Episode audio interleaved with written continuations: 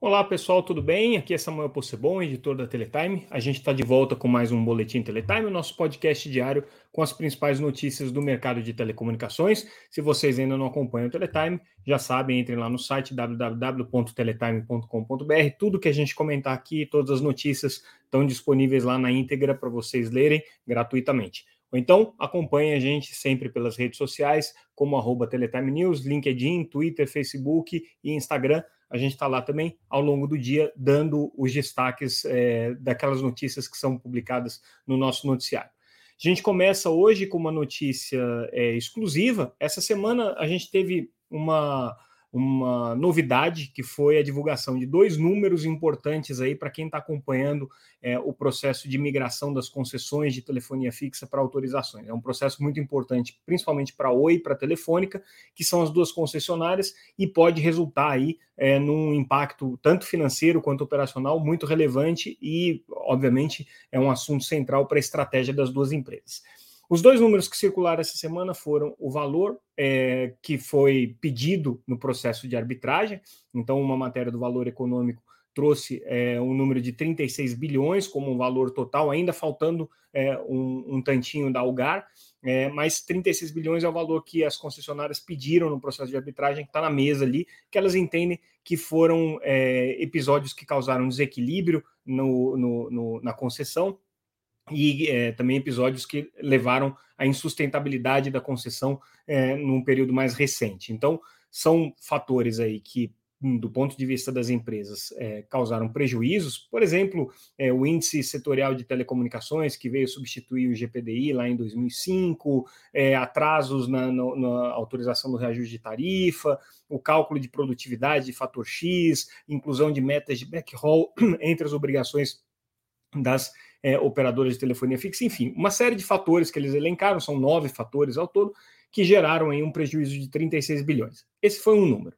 Um outro número importante que circulou essa semana, aí o conselheiro é, Arthur Coimbra da Anatel, que está relatando esse caso, é, revelou isso, inclusive, num evento que a gente organizou em parceria com a FENINFRA no começo dessa semana, é o número de 15 bilhões, que é o saldo que a Anatel está fazendo, é a conta do saldo que a Anatel está fazendo é, para as empresas que vão passar de concessão para autorização. Então, quanto que elas teriam de benefícios dessa migração e que, portanto, isso deveria ser revertido em projetos de banda larga.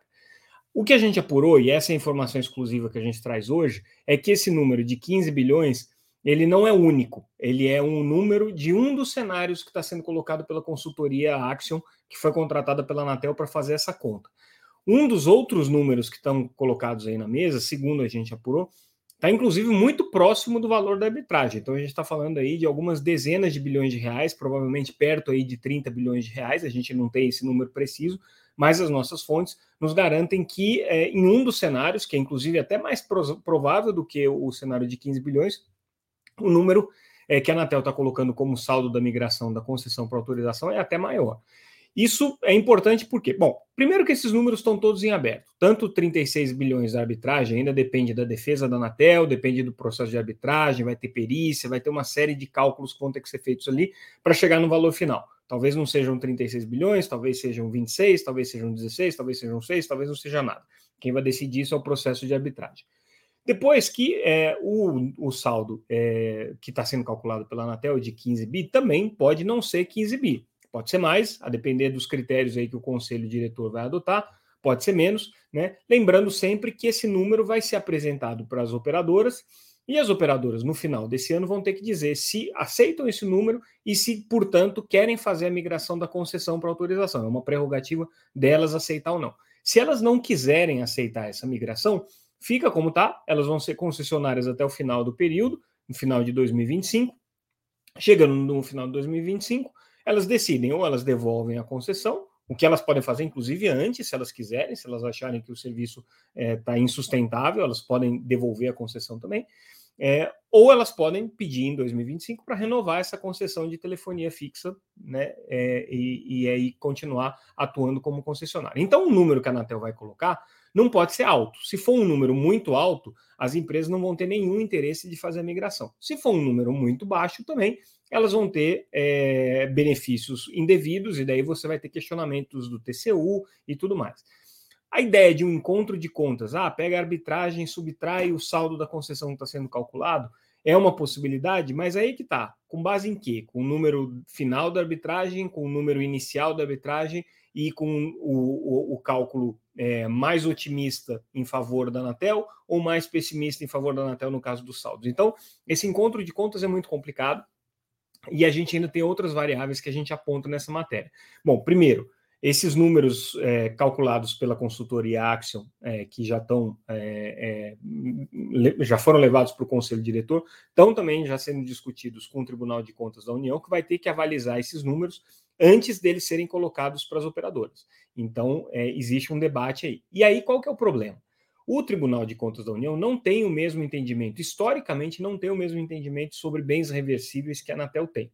A última é, interpretação que a Anatel deu para os bens reversíveis, que foi consolidado ali, inclusive no regulamento de continuidade de serviços, é uma interpretação de que, ao final do período de concessão, transfere-se para a União a posse, não a propriedade, dos bens. O que significa transferir a posse? Significa que a União vai ter que pagar, inclusive, é, uma remuneração para as é, operadoras que são as legítimas proprietárias desses bens é, que vão ser utilizados para prestação do serviço de telefonia fixa.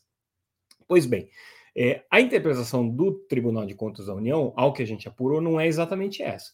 A interpretação do Tribunal de Contas da União é que é, essa migração é, de, autoriza de concessão para autorização dá uma flexibilidade na leitura dos bens reversíveis, então transfere-se a posse só daqueles bens necessários para a continuidade do serviço, caso seja feita a migração. Se não for feita a migração, vale a interpretação de bens reversíveis que o TCU tinha antes da instituição do novo modelo, ou seja, antes de 2019.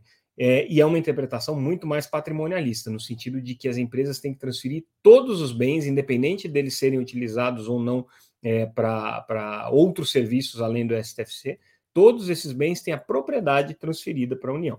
Então, tudo isso para dizer que está tudo em aberto, existe uma dificuldade muito grande de se chegar a um entendimento sobre esse assunto.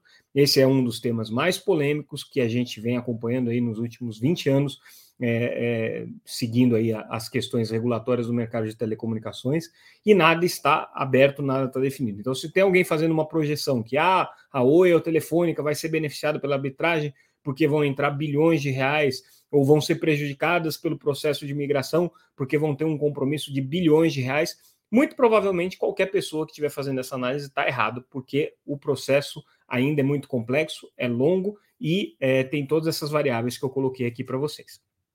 Então, essa é a informação exclusiva que a gente traz hoje. E essa análise é um pouco mais aprofundada.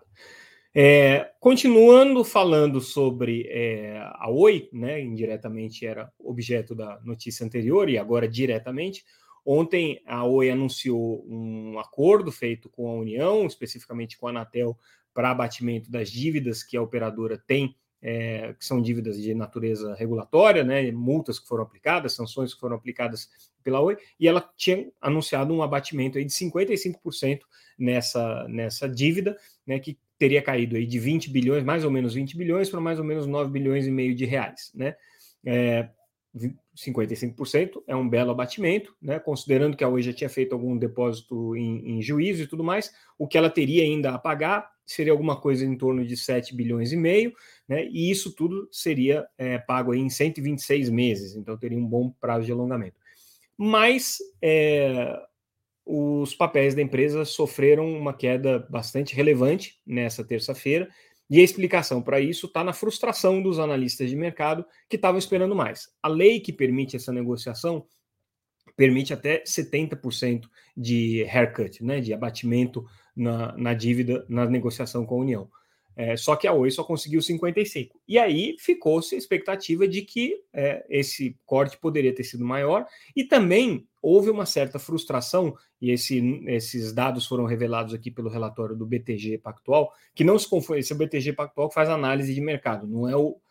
Claro que é o mesmo grupo, mas não é exatamente o mesmo BTG Pactual que é sócio da Oi na, na, na Vital. Né? Se fosse, seria um, um, sócio muito amigo aqui, porque é, o que eles estão trazendo nesse relatório é uma porrada na Oi, no sentido de que é, eles acharam ruim, ou pelo menos acharam que poderia ter sido melhor esse acordo com a Anatel. Então, o que eles é, chamou atenção é que não havia expectativa de que a dívida da Oi com a União fosse de 20 bilhões. Eles achavam que uma série de créditos ali que estavam sendo reivindicados pela União nos últimos anos não fossem entrar nessa conta porque não fossem ser reconhecidos pela Oi. Mas aparentemente foram. No processo de negociação, a Oi aceitou essa, essas é, é, demandas do governo, colocou isso dentro da negociação, aplicou o desconto de 55%, fez o alongamento de prazo, é, mas isso não foi suficiente para satisfazer o mercado.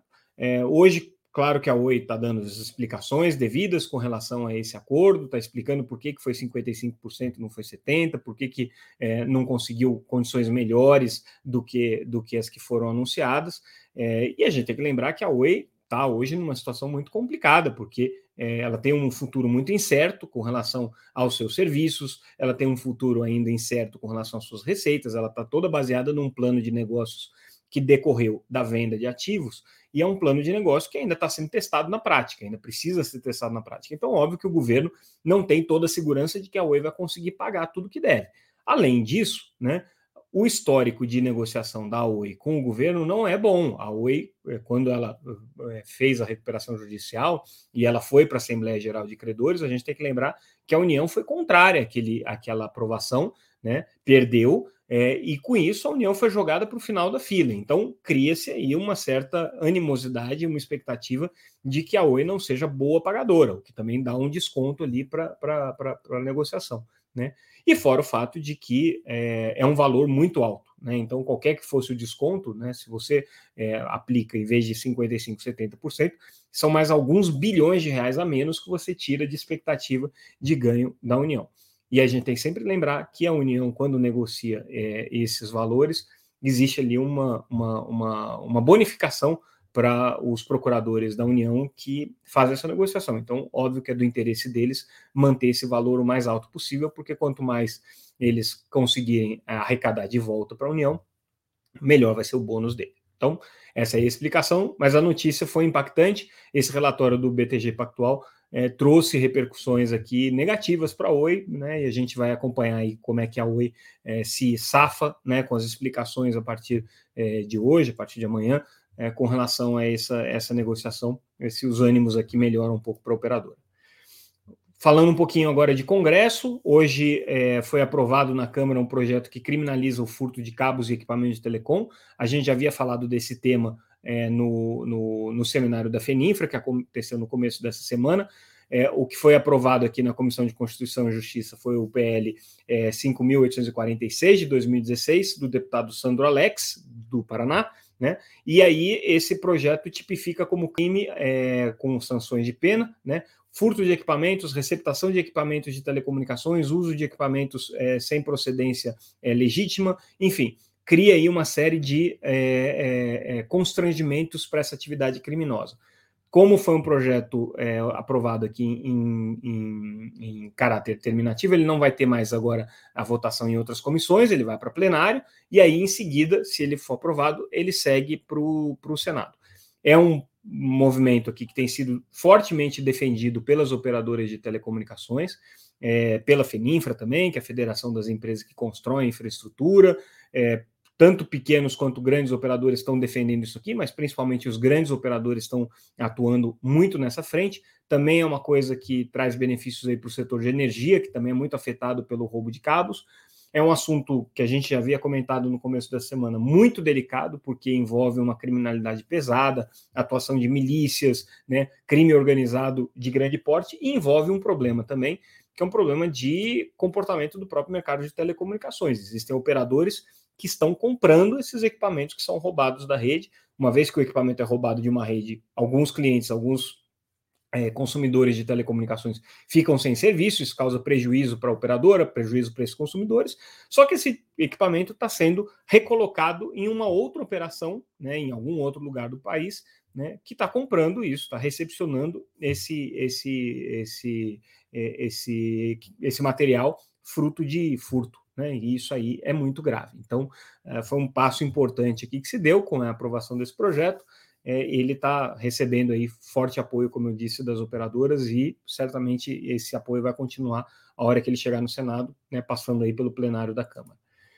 É, ainda continuando na agenda legislativa, aqui hoje os é, parlamentares aprovaram uma série de requerimentos para que o ministro das Comunicações, Fábio Faria, compareça à Comissão de Ciência e Tecnologia da Câmara dos Deputados para prestar esclarecimentos, principalmente sobre a parceria com Elon Musk, é, que foi anunciada aí no, no, no, no último dia 20, né, é, em que o Elon Musk e o Fábio Faria disseram que vão utilizar a tecnologia da Starlink de satélites para fazer observação da Amazônia, banda larga em escolas, é, escolas desconectadas e tudo mais. Então, os parlamentares querem, querem explicações para entender, afinal de contas, o que, que é que está sendo feito em parceria com a Starlink. O ministro Faria vai ter que agora dar uma explicação é, razoável para isso, porque até agora as explicações estão meio tortas aí com relação a essa parceria. Falta uma comunicação um pouquinho mais detalhada, transparente, né, para a gente entender o quanto disso é factoide, o quanto disso é boas intenções e o quanto disso é realmente uma parceria que vai adiante. Então, é, o, Congresso está com essa mesma preocupação. E aí, fechando o nosso noticiário de hoje, e uma última notícia também de caráter legislativo, a Câmara aprovou o projeto de lei que é, obriga a recepção de sinais de rádio e FM em smartphones que sejam homologados pela Anatel. É, o assunto estava também em discussão na Comissão de, de, Constituição e Justiça da Câmara dos Deputados, né? é o PL 8.438 de 2017, e esse PL estabelece que para que a Anatel homologue equipamentos, caso eles tenham é, capacidade de recepção de FM, esse recurso de recepção de FM precisa estar tá habilitado. É um pleito dos radiodifusores aqui, que querem ficar independentes dos serviços de dados, né? As emissoras de rádio é, querem que o celular funcione como um radinho, mas é um típico caso de é, abuso é, de posição legislativa e de posição de mercado, porque não faz o menor sentido né, um consumidor é, ser obrigado a ter é, um, um, uma, uma, um fornecedor de, de, de, celular e uma operadora de telecomunicações seriam obrigadas a habilitar uma função de rádio FM, caso eles não queiram, né, é, para que o consumidor possa utilizar isso daí, porque é, cria-se uma assimetria. Tem equipamentos que têm recepção de rádio FM, equipamentos que não têm recepção de rádio FM, e isso daqui é uma decisão de mercado habilitar ou não habilitar essa funcionalidade aqui. Então, é, não faz o menor sentido o Congresso é, interferir nesse assunto, muito menos né, isso aqui ser uma obrigação imposta pela Anatel. Mas, enfim, radiodifusão tem o seu poder de lobby, a gente conhece bem aqui no Brasil, conseguiu emplacar mais essa, tá? A radiodifusão ganha de goleada em qualquer coisa que seja discutida em relação a assuntos legislativos e regulatórios, quando a gente está falando é, do, do, do, embate com o setor de telecomunicações. Telecomunicações perde tudo quando a radiodifusão está no meio. É impressionante como é, o setor de radiodifusão tem força política para mobilizar esse tipo de ação, mas enfim, né, a realidade aí do mercado é essa aí, e o setor de telecomunicações certamente precisa se organizar melhor para evitar esse tipo de é, intervenção, porque é uma intervenção econômica que não faz muito sentido, pelo menos no nosso ponto de vista aqui. Mas talvez para os consumidores aí que agora vão ter o radinho habilitado seja uma coisa positiva. Lembrando que o projeto ainda não está é, aprovado, né? Ele ainda precisa continuar aí a sua, a sua é, é, tramitação, né? Então ele vai seguir agora para o Senado, né? Tem lá o, o prazo para para apresentação de recursos e tudo mais, então tem uma discussão ainda pela frente. Mas tá aí, o, o tema está em pauta. Bom, pessoal, a gente fica por aqui então. É, amanhã a gente volta com mais notícias do mercado de telecomunicações. Como sempre, agradeço a audiência, agradeço a atenção, agradeço os feedbacks que a gente recebe aqui pelo nosso podcast. Continuem ligados, continuem divulgando a Teletime para quem vocês conhecem, divulguem esse nosso podcast para quem gosta de podcast. E lembrando que a gente está também no YouTube com o videocast com o mesmo conteúdo que está nas plataformas de podcast. Então, a gente fica por aqui, amanhã a gente retorna. Obrigado, gente. Thank you.